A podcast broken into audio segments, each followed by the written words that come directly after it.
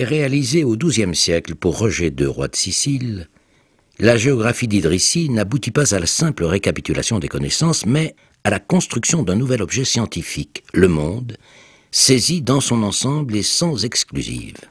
À l'image de la Sicile, véritable oasis pluriculturelle au cœur de la Méditerranée, c'est une œuvre métissée à la croisée des continents, des cultures et des traditions scientifiques.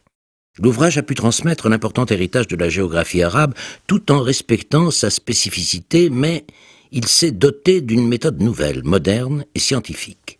L'affiche systématique qui calibre l'information et permet, en ces temps pré-statistiques, une description homogène du monde. Supervisé par un roi éclairé, inventeur peut-être de la méthode, la géographie d'Idrissi, en intégrant l'Europe dans sa description, a considérablement élargi le domaine connu.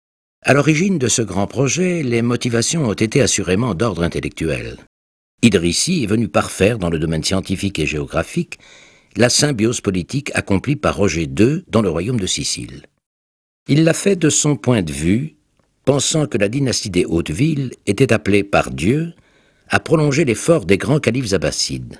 Palerme est voué à devenir le relais de Bagdad et le pôle savant d'un monde sans frontières, à cheval sur la Méditerranée comme l'était le pouvoir des Normands. Au royaume de la dynastie française de la Sicile, qui s'étendait déjà sur deux continents, l'arabe fournissait encore un principe d'unité, de continuité avec le passé et une culture épanouie. La géographie, maîtrise intellectuelle du monde, renouait avec la grandeur abbasside et affirmait pleinement en arabe la gloire d'une terre sicilienne riche et pacifiée, d'une famille conquérante et sage, et d'un prince serviteur du savoir.